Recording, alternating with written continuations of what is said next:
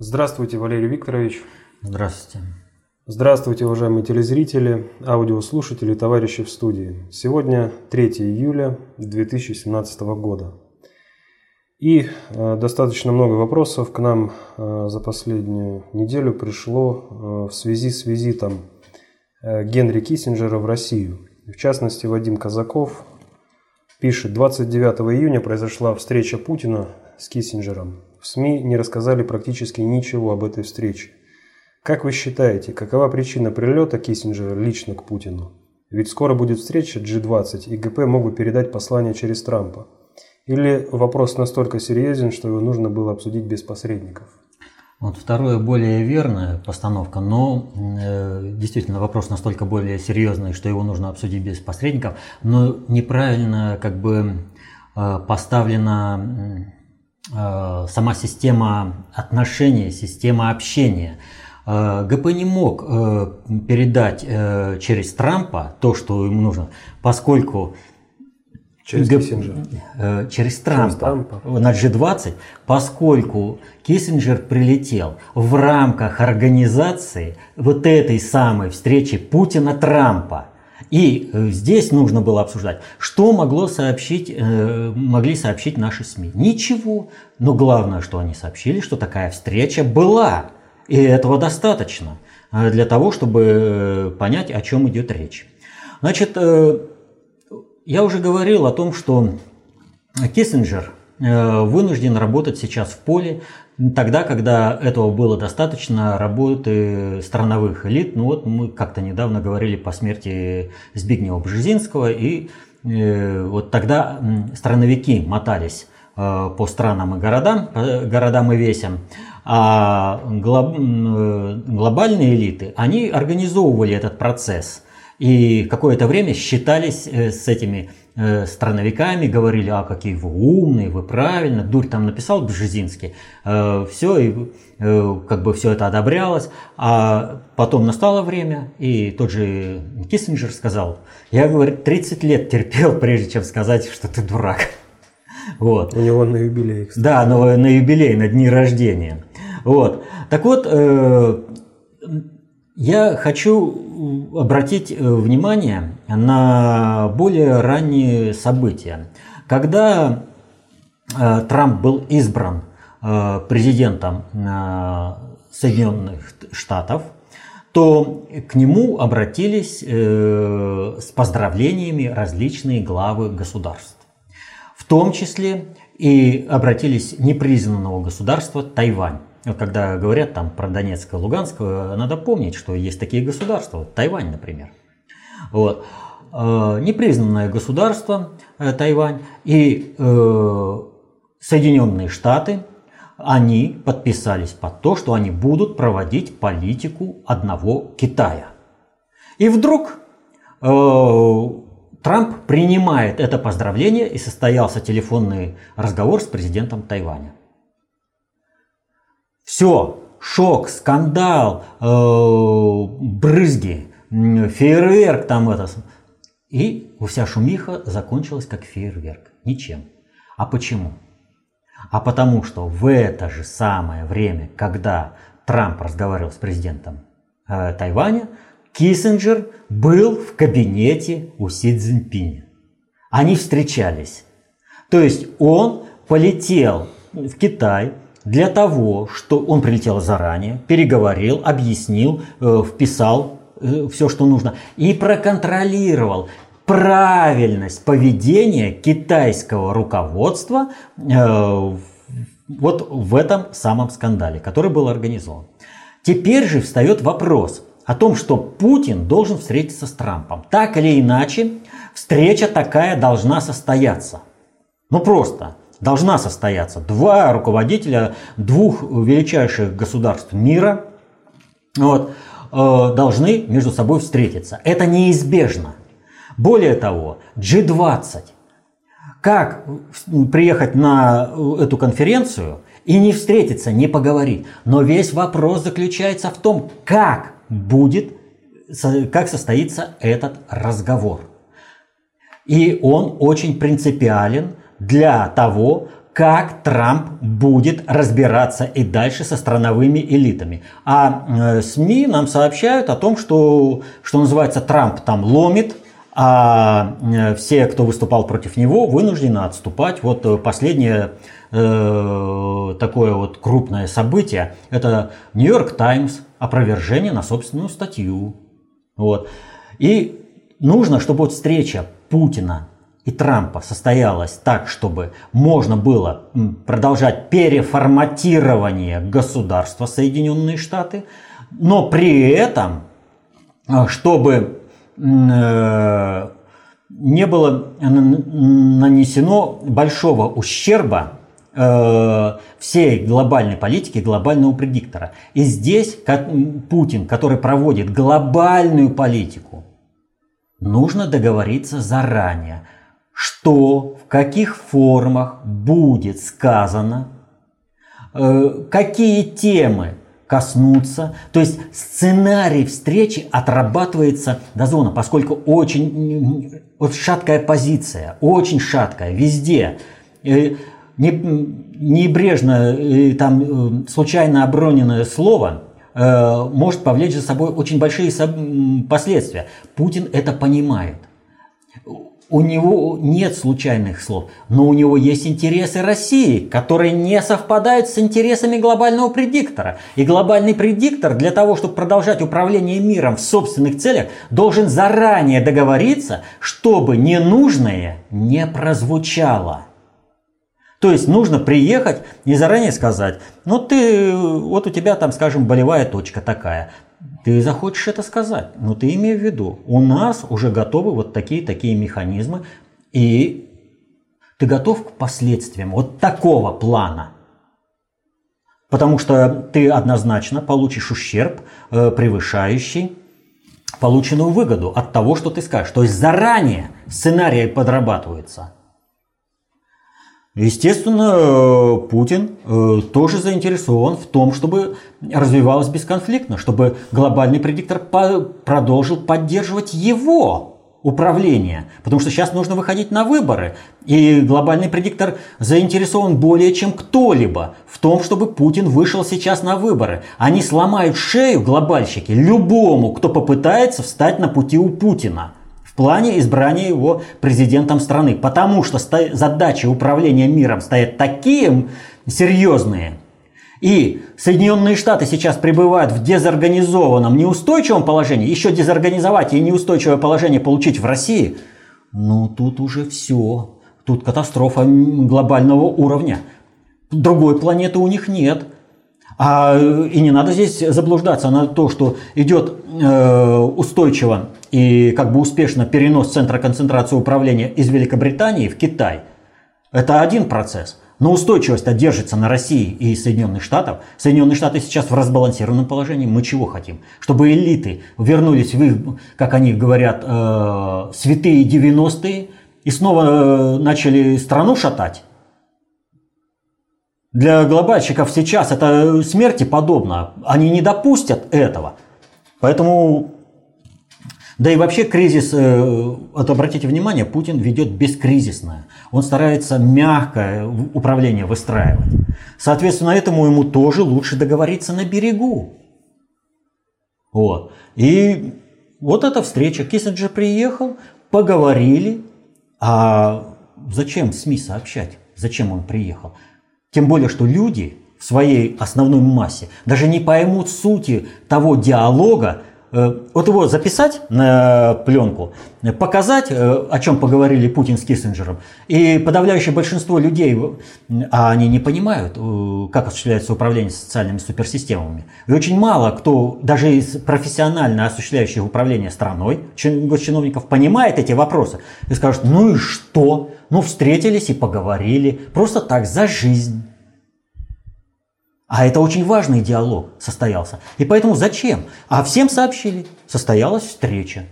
Договоренность определенная достигнута. Значит, Трамп с Путиным могут встречаться э, на G20 э, в рамках уже утвержденного, вновь утвержденного плана, как в одной комедии. Вот такая ситуация с этим, с этим визитом. И кадровый вопрос очень серьезный. Смотрите, 94 года. Ну, старик просто в самолете помрет, если его так эксплуатировать. А нет, некого больше ставить на такие сложные вопросы. Мир стоит на таком кризисном, вот почему будут поддерживать Путина? Мир в таком кризисном состоянии. У них такая проблема с кадрами, понимающими процессы управления, что Кейсинджер в 94 года вынужден мотаться – Ну, тем более, как сообщает Ушаков, Россия попробует вписать встречу Путина с Трампом на G20 в свой график. Э, а это а, уже публичный ответ. То есть приехали, договорились, обсудили, но о чем идет речь? У Путина всегда есть асимметричный ответ. И вот это заявление Ушакова как раз и говорит, все, здесь играем, как мы договорились, а вот встреча будет как бы попробуем вписать. То есть мы осуществляем, мы не уступили ни на йоту своего суверенитета, вот, своей независимости и э, тех целей, которые мы преследуем при проведении глобальной политики, вот, которую осуществляет Путин. Вот это ответ. Ну, это э, одна сторона визита Киссинджера, и, собственно, он Э, принимал участие в примаковских чтениях, вас просят прокомментировать его выступления на этих чтениях. Это создание нужного информационного поля в преддверии, опять же, встречи Трампа и Путина или нечто другое? Нет, это вот как раз э, создание необходимого информационного поля. Он, Лавров э, работали на два паса в тандемном режиме. Э, огласили необходимую информацию, опять же, многие аналитики, если их так можно назвать. Ну и что сказал? А сказали очень серьезные вещи, которые изменят вообще положение в мире. Но э, вот цитатно это разбирать тут э, ну, больше времени просто уйдет. А так учите достаточно общей теории управления, чтобы понимать, чего сказал. Главное, они создали действительно необходимое информационное поле. А примаковские чтения просто, ну как, вот подходящая, удачная площадка, э, на которой можно выступить, э, ну, и как бы для, не создавая специальной этой площадки. Да? И здесь можно поменять сценарий, поменять выступающих, ну, обычное дело.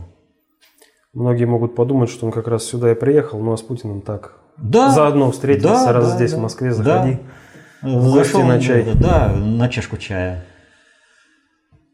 Следующий вопрос от Станислава, который просит вас прокомментировать высказывание нового наследного принца Саудовской Аравии о своем отношении к России. Э, здесь приводится цитата. «Э, «Я думаю, что в Сирии есть много террористических групп, которые следует подавить, но русские пытаются распространять терроризм на Ближнем Востоке. Мы предпримем шаги для сдерживания ее сил. Россия должна помнить, что наши военные возможно, возможности достаточны для того, чтобы за три дня уничтожить российские силы в Сирии. Интересное заявление вызвало достаточно большой ажиотаж в патриотической среде. И действительно, ну как? Вот смотрите, они с Йеменом-то справиться не могут. Воюют. Война уже перешла на территорию Саудовской Аравии. Вот, и мощная саудовская армия не может справиться с плохо вооруженными хуситами. Вот. Э, и тут они за три дня справятся с Россией, Россию обвиняют в терроризме. Э, в общем-то, если честно говорить, то вот это заявление – это классический фейк. Вот, э, то есть все здесь присутствует, и уж э, если проверять по первоисточнику, то уж тем более э, огласил сайт немецкий, который славится тем, что он вбрасывает эти фейки. Вот. Ну как, для того, чтобы фейк уверили, нужно публиковать часто и как бы нормальную такую информацию. Ну вот этот сайт этим балуется. Но делать не в этом. Все бы ничего, и это можно было бы сказать, ну фейк и все. Если бы на передаче у Соловьева, э, вечер там с Владимиром Соловьевым, а, была Марина Владимировна Захарова, а, наш представитель МИДа. И там она сказала достаточно интересную фразу, которая намекает на достоверность вот этого высказывания. Это неформальное общение, это не э, прямое заявление, но э, заявление очень серьезное. Вот. То есть был послан определенный сигнал. Ребята, но можно же повернуть и по-другому, если вы не измените свою позицию в определенных вопросах. То есть давайте все э, флаги в гости к нам и будем договариваться. Вот. То есть э, наш МИД работает очень хорошо и качественно, используя в том числе и публичные площадки. Э, вот э, как возглавил МИД Сергей Владимирович, Сергей Викторович Лавров, прошу прощения, ну, к нашему МИДу все меньше и меньше претензий. То есть он качественно управляет веренные ему областью. Да. Нет, это даже не министерство, это вот вообще область деятельности. Вот, кстати, тоже в связи с Сирией э, еще один вопрос от Владимира, который просит прокомментировать следующую цитату, так скажем, э, заголовок одной из новостей. «Без Израиля мы бы не выжили». Это откровение исламистов, воюющих в Сирии.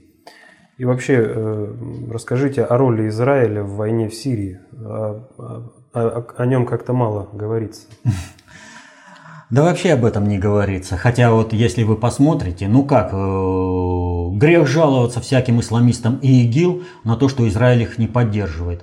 Э, мы постоянно э, слышим, за счет того, что какой-то шальной снаряд улетел на территорию, контролируемую Израилем, Израиль наносит какой-нибудь авиационный удар по позициям сирийской армии, то артиллерийский удар, то есть он всегда чего-то наносит в ответ на это. При этом признают что снаряд был, был шальной и э, ущерба э, Израилю не нанес. Но в ответ на этот шальной снаряд, то есть, а о чем э, вообще вот это свидетельствует? Э, такая мощная огневая поддержка, авиационная поддержка действий того же ИГИЛа со стороны Израиля. Это говорит о том, не троньте вот этих террористов, они воюют за наши интересы. И мы будем осуществлять их авиационную и артиллерийскую, авиационную и артиллерийскую поддержку, потому что ну, снаряд все равно так или иначе как-нибудь да улетит э, на нашу территорию. Потому что там очень это, сдержано. Что же касается э, роли Израиля, то вот с поддержкой э, террористов Израиль играет с огнем. И мы возвращаемся опять к тому, что должно было повлечь э, война в Сирии и вообще проект ИГИЛ. То есть волна миграции в Европу, на плечах которой приходит ИГИЛ, которая сносит страны и государства. За этим приходит хороший ислам в лице Ирана. Он ликвидирует этот ИГИЛ и формируют новые страны и государства, но и, а языки уже формируются сами. Ну, потому что они там все снесли. Так вот, Израиль давно уже подготовлен к последнему финальному Холокосту. Израиль и евреи вообще глобальному предиктору в принципе уже не нужны. Это отработанный инструмент э, средства управления. Но для того, чтобы э, у нас же как, э, евреи, евреи, кругом одни евреи, и во всем виноваты евреи. Так ведь выстраивается-то. И вспомним, что э, анти, такие, ну, можно сказать, антисемитские конференции проводились при Ахмадинежаде э, в Иране. Они всемирные были, там были материалы, и стояла задача ликвидации Израиля. Это никуда не делось. Понимаете? А Израиль дал очень много оснований для Ирану, э, потому что израильские самолеты уничтожали объекты, мирные объекты на территории Ирана. Вот. Э, Израиль сам дал много оснований. А вот эта поддержка Израиля, вот этих террористических группировок, которые они осуществляют в войне в Сирии, дает прямое основание для того, чтобы в победоносной войне Э, правильного ислама против э, вот этих э, псевдоисламских, ну, террористических группировок, прикрывающихся исламом, чтобы, ну, Израиль же поддерживает. И вот он, финальный Холокост. То есть основан на чем должна пройти освобождение захваченных Израилем голландских высот, например, да и вообще ликвидация Израиля. А не то, что там э, освобождение э, захваченных территорий, э, то, что он захватил, помимо того, что ООН определил в 1948 году при создании Израиля и Палестины. Вот. То есть это создание официальной причины, по которой Израиль должен быть уничтожен. И делает это сам Израиль. Вот так осуществляется глобальное управление. Так проводится глобальная политика, когда руками э, неведающей, э, чего происходит, толпы, а, крутые, мы государственники, мы будем готовиться уничтожение целого государства и целого народа. То есть э, зачем э, глобальному предиктору нужно, чтобы был финальный Холокост? Вот евреев по всему миру убили. Просто э, потому что тогда э, можно сказать, а вот все беды, которые были у вас, это во всем были виноваты евреи. И первое время все списывать на последействие вот этих э, шагов. То есть потом выясняется, что, в общем, как бы евреи-то, да, были проводниками какой-то определенной политики, но объявлять их, что они во всем виноваты, не приходится. Все по-другому строится. Тогда вступает другая фаза. Извините, но это вы же уничтожили евреев. Вы виноваты. И вы еще чего-то хотите. Молись и кайся. И снова у глобального предиктора протекает скрытое управление. И пока э, наработается э, вот, э, так скажем, пройдет период покаяния, наработается понимание, а как осуществляется э, с надгосударственного уровня э, управление странами и народами, пройдет не одно десятилетие, а то, может, и века, что глобальному предиктору и надо. Вот. И, и то есть, списали на евреев все, ввели новый инструмент, а новый инструмент это саентологи. Мы уже об этом неоднократно говорили. И евреи номер два армяне здесь, в общем-то, могут быть задействованы как переходная форма, как стабилизирующая форма, а могут быть и не задействованы. Их может захлестнуть такой же финальный Холокост армянские погромы. Что, забыли начало 20 века?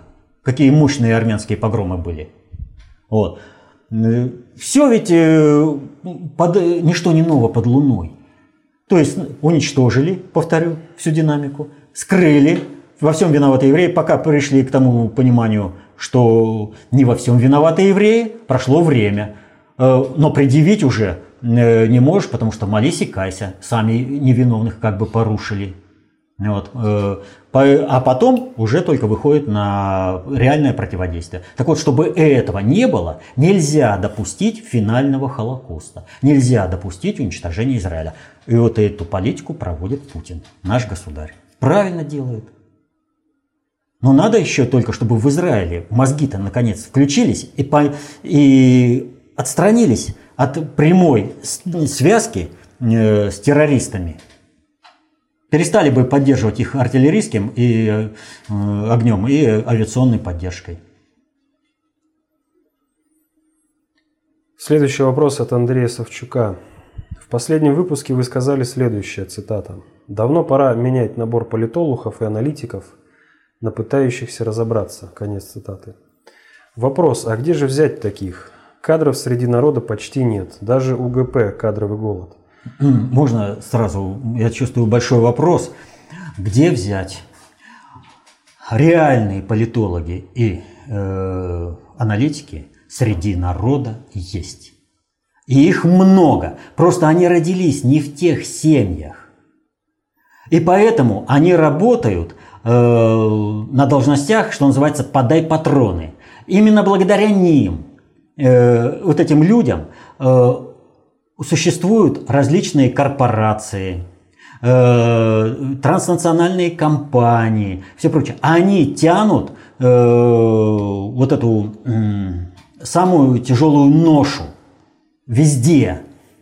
И благодаря они нивелируют Э, все ошибки, ну пусть не все ошибки, а основную массу некритических для существования компаний, а то есть такие ошибки э, владельцев этих компаний, родившихся в нужных семьях, что никакой уже наемный менеджер не сможет э, нивелировать. Так вот, они нивелируют основную массу вот этих всех ошибок и держат на плаву и производственные компании, и они есть и в государственном управлении, они есть везде. Весь вопрос только в том, чтобы вот эти родившиеся в нужных семьях подвинулись.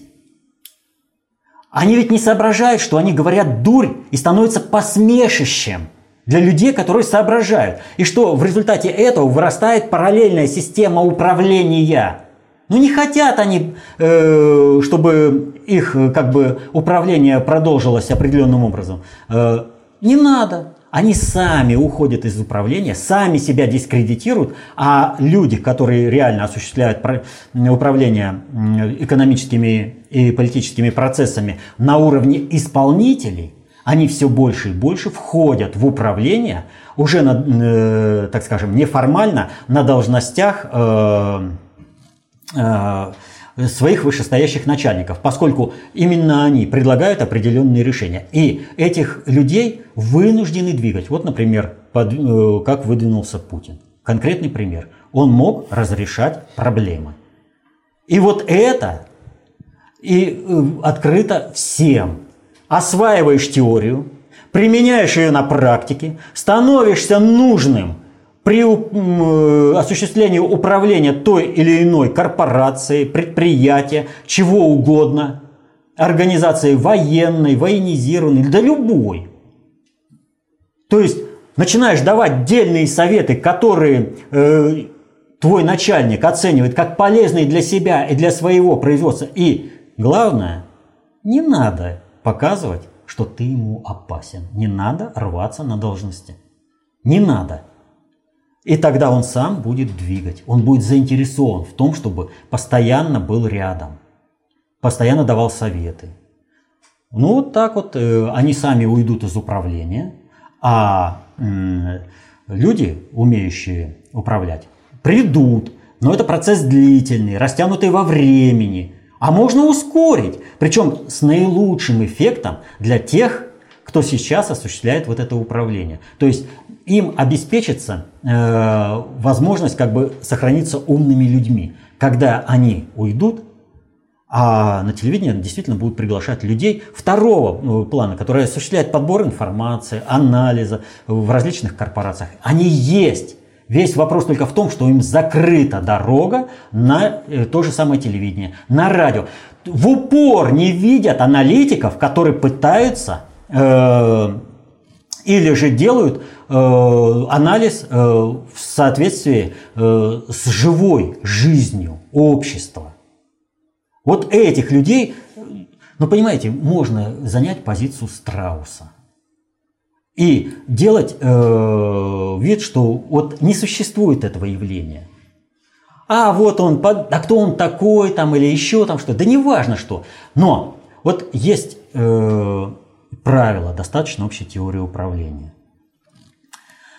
А, если есть процесс или объект управления, то у управленца может возникнуть иллюзия управления этим процессом или объектом управления. Но результат такого иллюзорного подхода будет всегда объективен – и может носить трагические последствия как для самого управленца, так и подчиненных ему людей. И это правило никакой не отменишь. Вы можете нарисовать на лобовом стекле своего автомобиля любую картинку, но вы приедете ровно туда, куда будет ехать автомобиль. Вот вы будете сообразно вот этой картинке рулить, но приедете э, в столб, в канаву, в стену, куда угодно – Нужно же, для того и делается э, абсолютно прозрачное лобовое стекло, да еще и зеркало заднего вида делают, для того, чтобы человек на дороге был э, функционален, чтобы он видел, что вокруг него происходит. И в управлении такая же картина. Если кто-то чего-то говорит, а пошло это, а это не важно, а это не то, он не считается с определенными процессами. И там возникает ситуация, когда, выключив э, предельное, так скажем, необходимое количество процессов и объектов из рассмотрения и учета при собственном управлении, приводишь к катастрофе. Свою корпорацию, э, ну, любой управляемый объект. Поэтому э, здесь вопрос, где взять, он не стоит. Среди народа на среднем и низовом звене те, кто реально решает проблемы выживания любой корпорации организации, очень много людей, которые это делают в реальной практике. Весь вопрос только в том, чтобы их поднять и чтобы они смогли сказать уже на общую э, аудиторию то, как они понимают эти процессы управления. И их понимание значительно выше, чем тех, которых мы видим на всех этих политических ток-шоу. Вот где брать. У народа. Ну, фактически ответили на вторую часть вопроса. В чем? А, а кто, собственно, будет менять? Разве это кому-то позволят сделать? По той причине, что ситуация с политологами в России выгодна самому ГП. Ни в коем случае ситуация с политологами невыгодна самому ГП, поскольку она провоцирует кризисность и неустойчивость России вот в этих условиях. Им не надо, чтобы Россия рухнула. Им нужно, чтобы Россия была устойчива. Да, слаба, чтобы не представляла угрозы глобальному предиктору, но сильным, мощным государством, на которое можно опереться вот в это неспокойное время, когда заворачивается такой кризис, такой потенциально это, чреватое кризисом глобальным перестроение Соединенных Штатов. Вы представляете, что значит перестроить Соединенные Штаты и обрезать доллар для всего мира, на котором строится весь продуктообмен? Вы как можете допустить вот здесь ситуацию, чтобы еще у вас в России качалось на что-то? Глобальщики-то заинтересованы в том, чтобы пришли. А вот наши... Ты в какой семье родился? Не. Вот в нужной семье иди и говори дурь. И будем тебя э, показывать на все. Но они провоцируют, сами создают и повышают кризисность. У глобальщиков действительно огромная проблема э, с кадрами. Потому что, повторю, у них на основе герметизма. Э, там нужно вырвать человека из его прошлого. Или воспитать вот в определенной среде так, чтобы он основную массу населения не считал за людей. Это был просто объект управления. А мы не стеснены вот этими рамками. У нас из народа выходит и пусть думает о народе. Это и надо. Думает о народе, думает о стране. О стране думает, значит думает о народе. Вот это надо замкнуть. А глобальщикам надо это исключить. Поэтому у них кризис, а у нас, э, в общем-то, люди есть. Весь вопрос только в том, чтобы были социальные лифты, кадровые лифты. Но здесь э, не хватает мест родившимся в нужных семьях. Но они дорулятся до, могут э, до определенного, что глобальщики включатся по-другому. Они включат свой механизм ГП, глобальную это, генеральную прокуратуру. Вот. И тогда ну, глухим обедню два раза не служат. Ну сколько им можно говорить, ребята? Ну подвиньтесь, вы же ничего не понимаете. Ну поставьте вот тех, которые рядом у вас есть, которые соображают. Подвигайте их, поднимайте. И тогда все же вопро- социальные процессы, они растянуты во времени. И вы еще доживете э, в определенных условиях, которые для вас комфортны, а дети войдут уже в новые социальные отношения, комфортные для них. Никто не пострадает. А так вы готовите себе глобальное обрезание. Ну хотите, ну это ваш выбор. А для страны это будет, ну как гнойник вычистить. Больно, неприятно, но это будет вычищение вот этой вот псевдо э, как бы элиты э, страновой вот, да. У нас даже страновиков-то элиты нет. У нас есть подпиндосники, которые не знают, как услужить своему хозяину в Соединенных Штатах. А Соединенные Штаты рушатся, рушится государство. Неужели это не видно? Всем видно, но они тоже видят, но они думают, что если я сейчас предам Россию, которая встает и она крепнет, и вот весь ресурс отдам Соединенным Штатам, а за счет которого они окрепнут и не упадут, хозяин меня оценит. Они того не понимают, что они сразу вступают в систему отношений глобальной политики, когда Соединенные Штаты надо перестроить, и их надо отрезать от ресурсной устой, от ресурсов, э, поглощения ресурсов всей планеты, а ты, естественно, выпадаешь, ты идешь э, с ними, значит, вместе с обрезанием элиты в Соединенных Штатах и тебя обрезать. Ну что у нас, Улюкаев, опять никому не пример? Или что, нет 1937 года, когда приезжают там повально арестовывают? Это что ли надо? Да благодарите Путина, что этого нет. Потому что глобальщики бы уже давно это сделали. Всех этих олухов пообрезали бы. Вот. А, что там? Ну, тоже в продолжении уже сказали об этом. Народ готов обучаться аналитике, только социальные лифты закрыты. Что посоветуете, кроме изучения КОП? Изучать Куда? теорию КОП, применять ее в жизни. И если социальные лифты не будут открыты ныне управляющими, ну, горе этим управляющим. Потому что, еще раз повторю, они неугодны их хозяеву, глобальному предиктору. Нет, не под, вот они думают, что если они подпиндосники, то им э, вместе это, Соединенным Штатам служить. Нет. Для, Соединен... для глобального предиктора, что страновая элита США, что подпиндосники в России, они не нужны в новой модели управления. Перестройка идет. А уж показательно наказать тех, кто пытается перекачать ресурсы из России в Соединенные Штаты, но это для глобальщиков очень большая задача. И поэтому, естественно, проявляя э, свой профессионализм, понимание процессов управления э, на своих местах, зная, как управляется, как осуществляется управление социальными суперсистемами, э, как управляются конкретные корпорации – то вы, естественно, становитесь сразу кандидатом на повышение и открывается социальный лифт за счет, потому что глобальщики устранят, говорю, вот эту элиту. Так надо быть к этому готовым. Вот, э, кстати, Федоров, он прямо об этом говорит. Надо быть готовым к тому, когда вот этой элиты не будет. А мы вот введем новые кадры. Ну, это последний вопрос. Ну вот мы этим последним вопросом как раз вот и вышли на необходимость изучения теории. Как говорил товарищ Сталин, без теории нам смерть.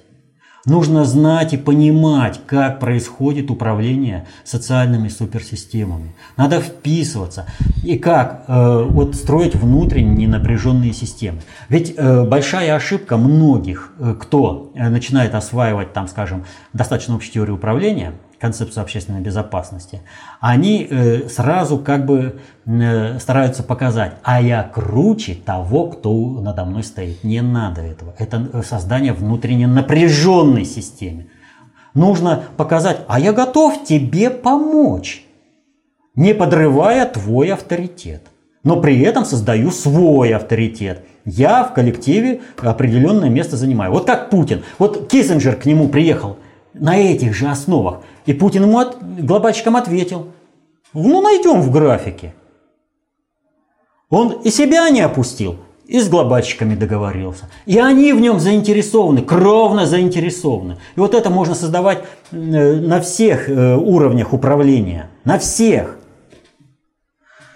Но для этого надо знать, что знание – власть. Берите эту власть в свои руки. Изучайте достаточно общую теорию управления, концепцию общественной безопасности. Защищайте интересы свои и своей семьи. Будьте счастливы. До следующих встреч.